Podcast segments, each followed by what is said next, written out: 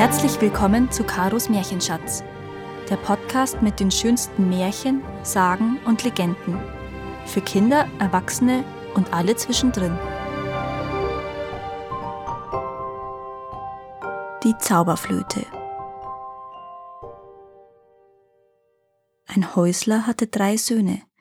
Den jüngsten, Petro, nannten die beiden älteren Brüder nur Dummkopf, taten ihm auf Schritt und Tritt Böses an und hänselten ihn wegen seiner Einfältigkeit.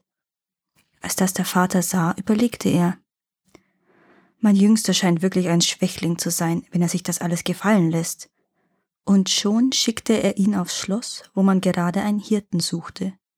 Für etwas Besseres taugte er nicht, dachte er. Und so hütete Petro von morgens bis abends auf den Wiesen des Schlossherrn die Schafe und Ziegen. Eines Tages führte ihn die Herde in ein Tal, das er nie zuvor gesehen hatte. Das Gras wuchs dort fetter und war viel frischer als auf den anderen Weiden. Mitten durch das Tal schlängelte sich ein Bach, und neben dem Bach ein Pfad, und auf diesem Pfad humpelte eine Alte, gebeugt von hohem Alter. Grüß Gott, Großmutter, rief Petro und nahm artig den Hirtenhut vom Kopf. Sei gegrüßt, mein Junge, sagte die Alte. Doch sag, warum hütest du die Herde? Du bist ja noch viel zu klein. Das ist so, Großmutter, erwiderte Petro. Meine Brüder zankten und stritten immer mit mir, und so schickte mich der Vater aufs Schloss in den Dienst. Und hast du einen guten Herrn? Bist du auch immer satt? Ich kann nicht klagen. Du bist also zufrieden, sagte die Alte darauf und wünscht dir nichts. Aber doch, meinte Petro, ich wünschte, ich hätte eine Flöte und könnte den Schafen und Ziegen aufspielen, aber auch mir selbst. Eine Flöte? Die Großmutter griff in ihr Bündel und hielt im selben Augenblick eine Flöte aus weißem Holz in der Hand. Die reichte sie Petro. Aber ehe sich Petro vor Überraschung fassen und auch bedanken konnte, war die Großmutter hinter einem Felsen verschwunden, gerade dort, wo der Weg eine Biegung machte. Dann nahm er die Flöte und begann zu blasen. Und die Flöte spielte so einen Hoppeltanz, dass die Schafe und Ziegen sofort zu tanzen begannen, und sie drehten sich so ausgelassen im Kreis, dass ihnen das Tal bald zu eng wurde. So ging es Tag für Tag. Sobald Pedro auf der Flöte spielte, vergaßen die Tiere sofort die ganze Welt und drehten sich so selbstvergessen im Kreis, bis sie erschöpft ins Gras fielen, um dann zu weiden und alles schmeckte ihnen gleich zweimal so gut, dass man es nicht zweimal erzählen muss. Die Schafe wurden fetter und fetter, und ihr Fell samtweich und fein, aber auch die Ziegen gaben bedeutend mehr Milch als früher. Wie ist das nur möglich, dass seine Herde so gedeiht? Wohin mag er sie führen? beneideten die anderen Hirten Petro wegen seines Erfolges. Und als sie ihm einmal heimlich folgten, da wussten sie Bescheid. Er spielt auf einer weißen Flöte, und die Schafe und Ziegen tanzen dazu im Kreis, meldeten die Hirten ganz außer sich dem Schlossherrn. Wir glaubten unseren eigenen Augen nicht.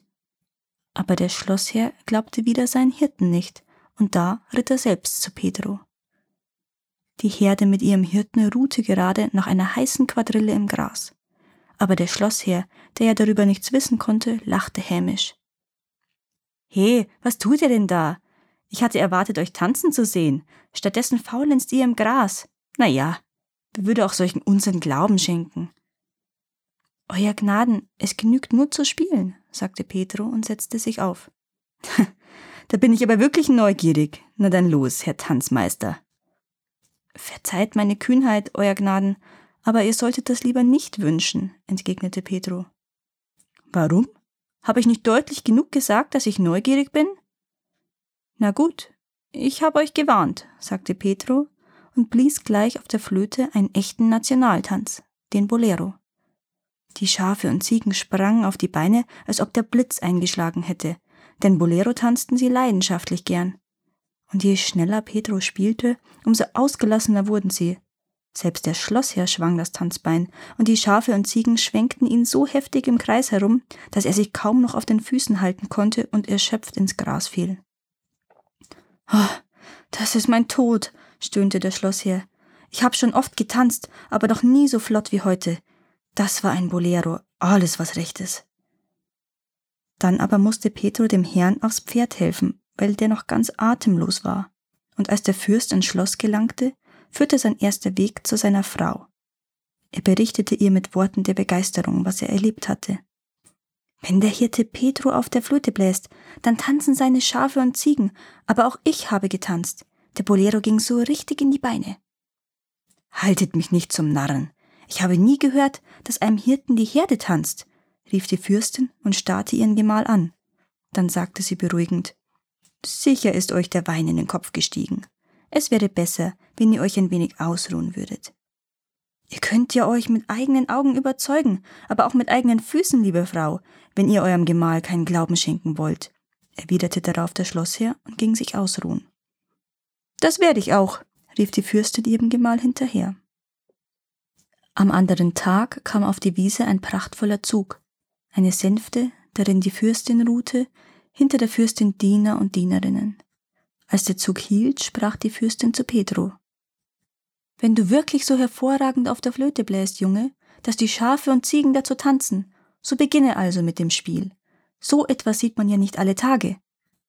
Und als sie so gesprochen hatte, lächelte sie. Da wurde Pedro ganz rot. Er starrte die Fürstin an und wollte sie vor dem Flötenspiel warnen, aber er brachte kein Wort hervor. Also doch, dachte die Fürstin, als sie den Knaben erröten sah. Alles nur Lug und Trug und es wollte ihr einfach nicht in den Sinn, wie das möglich war, dass sich der Fürst, ihr teurer Gemahl, hatte so übertöpeln lassen. Kaum aber hatte Petro die Flöte an die Lippen gelegt, begannen alle auf der Wiese wild herumzutanzen, drehten sich im Kreis und vergaßen die Welt, weil die Fürstin den Hirten immer mehr ermunterte. Es tanzten die Diener und Dienerinnen, aber auch die Träger der Sänfte, und auch der Fürstin begannen die Füße von alleine zu hüpfen, und sie tanzte und tanzte, und ein seliges Lächeln lag auf ihrem Gesicht. Aber sie konnte sich vor Schwäche kaum noch auf den Beinen halten, darum musste man sie in die Sänfte tragen. Ihr hattet recht, bekannte die Fürstin ihrem Gemahl, dem Fürsten. Die Ziegen tanzten, die Schafe tanzten, aber auch ich habe getanzt. Alle Diener und Dienerinnen haben es mit eigenen Augen gesehen, und dabei habe ich mich so müde getanzt, dass man mich in die Sänfte tragen musste. Das ist ja ein Kerl, dieser Hirte, schmunzelte da der Schlossherr. Ihr werdet euch genötigt sehen, ihm den Laufpass zu geben, verlangte die Fürstin. Warum denn das? Seine Herde gedeiht doch am besten von allen. Ihr müsst ihn entlassen. Er hat mich lächerlich gemacht. Oder reicht es euch nicht, dass eure Gemahlin, eine Fürstin, vor allen Dienern und Dienerinnen nach seiner Pfeife im Kreise mit den Schafen und Ziegen springen und hüpfen musste, wie ein abgestumpftes Herdenvieh? Unglaublich! und sie stampfte ärgerlich mit dem Fuß auf den Boden. Dann nickte der Schlossherr nur mit dem Kopf. Und so kehrte Pedro in sein Vaterhaus zurück. Die Brüder verspotteten und hänselten ihn, und der Vater hob gleich zu jammern an. Nicht einmal die Arbeit eines Hirten kannst du verrichten, du Geschenk des Himmels. Aber umsonst ist nichts, auch nicht das Brot in unserer Hütte. Morgen gehen wir beide in die Stadt. Dort werden wir zwei Schock Eier verkaufen, die schon im Wagenkorb liegen, den du ziehst. Das wirst du wohl noch können. Am anderen Tag machten sie sich auf den Weg, der Pedro unendlich schien. Und da sie schon lange unterwegs waren und die Füße kaum noch zu spüren waren, weil es vom Dorf bis in die Stadt damals in jedem spanischen Gegenden nicht gerade nahe war, ergriff sie schlechte Laune. Zudem klapperte und rasselte der Wagenkorb, dass ihnen die Ohren dröhnten. Da zog Pedro mit der freien Rechten die Flöte aus dem Wams, und während er sie an den Mund legte, dachte er, ein einfaches Lied könnte ich ja mit einer Hand probieren. Und kaum hatte Petro zu spielen begonnen, wurden sie wirklich froh gelaunt und lustig. Aber auch die Eier. Die sprangen und hüpften gleich in dem Wagenkorb herum, dass der Vater erschrocken rief Halt ein, halt ein, du Bengel. Du bringst uns ja an den Bettelstab. Die Eier werden zerbrechen. Aber die Eier zerbrachen nicht. Da brummte der Vater in seinen Bart Ist denn das die Möglichkeit, aber die Flöte scheint ihr wirklich verzaubert zu sein. Und sie gingen und gingen und kamen, als es gerade Mittag wurde, in die Stadt. Die Sonne brannte so heiß vom Himmel herunter, dass der Markt wie ausgestorben war, weil alle vernünftigen Menschen zu Hause saßen bei verschlossenen Fensterläden und Türen. Wenn ich jetzt auf der Flöte bliese, wäre der Markt im Nu vollgestopft, denn die Leute sind neugierig, meinte Petro. Dann spiel, stimmte der Vater gleich zu, aber nicht zu viel, wegen der Eier aber die Eier ließen sich durch keinen Befehl zwingen. Sie sprangen und hüpften, sobald die ersten Töne der Flöte erklangen. Und Wunder über Wunder, Auf einmal herrschte auf dem Markt emsiges Treiben. Die Leute drängten zum Wagenkorb, und bald standen sie dort Kopf an Kopf. So etwas habt ihr noch nie gesehen. Und dabei sprangen die Eier von alleine heraus und hüpften in alle möglichen Strohschüsseln und Körbe, die die Leute in der Hand hielten. Und die staunten nicht schlecht. Das war eine Begeisterung und ein Jubel. Die Menschen riefen Hurra, so ein Einkauf lassen wir uns gefallen. Als sich die Menge dann langsam verlief und auch der letzte Kunde verschwunden war, war der Geldbeutel von Pedros Vater schön vollgestopft und rund. So ein Haufen Geld für zwei Schock Eier, rief er. Doch als er in den Wagenkorb schaute, wollte er seinen Augen nicht trauen. Der war voll wie vorher, kein einziges Ei fehlte. Deine Flöte ist wirklich eine Zauberflöte, mein Sohn, und du selbst bist ein Meister deiner Kunst. Die Brüder müssen dich für alles, was sie dir angetan haben, um Verzeihung bitten, rief der Vater und fiel seinem Sohn vor Freude in die Arme. Und zugleich nahm er seinen Feiertagshut vom Kopf und setzte ihn Petro auf, während er den Hirtenhut des Sohnes nahm. Und weil noch alle Eier im Wagenkorb waren, machten sie sich gleich auf in eine andere Stadt zu einem anderen Markt, und weil dort alles genauso kam wie beim ersten Mal, ging sie weiter, immer weiter, bis eines Tages Petro sagte Vater, die Eier fallen ja langsam vom Wagen, weil das Geld darunter liegt. Es wäre besser, wieder nach Hause zu ziehen, ehe uns Räuber überfallen. Außerdem haben wir genug. Und so gingen sie zurück in ihr Dorf. Von dem Erlös bauten sie sich eine neue Hütte, weil die alte schon verfallen war. Und Pedro spielte auf seiner Flöte Abend für Abend den Nachbarn zum Tanz. Das Allerbeste aber spielte er immer zum Schluss, er spielte es nämlich für die gute Großmutter, die ihn damals in jenem Tal, als er noch die Schafe und Ziegen hütete, die Zauberflöte geschenkt hatte. Ihrer gedachte er dabei dankbar, und sein ganzes Leben lang konnte er sie nicht mehr vergessen. Danke, dass ihr auch dieses Mal zugehört habt.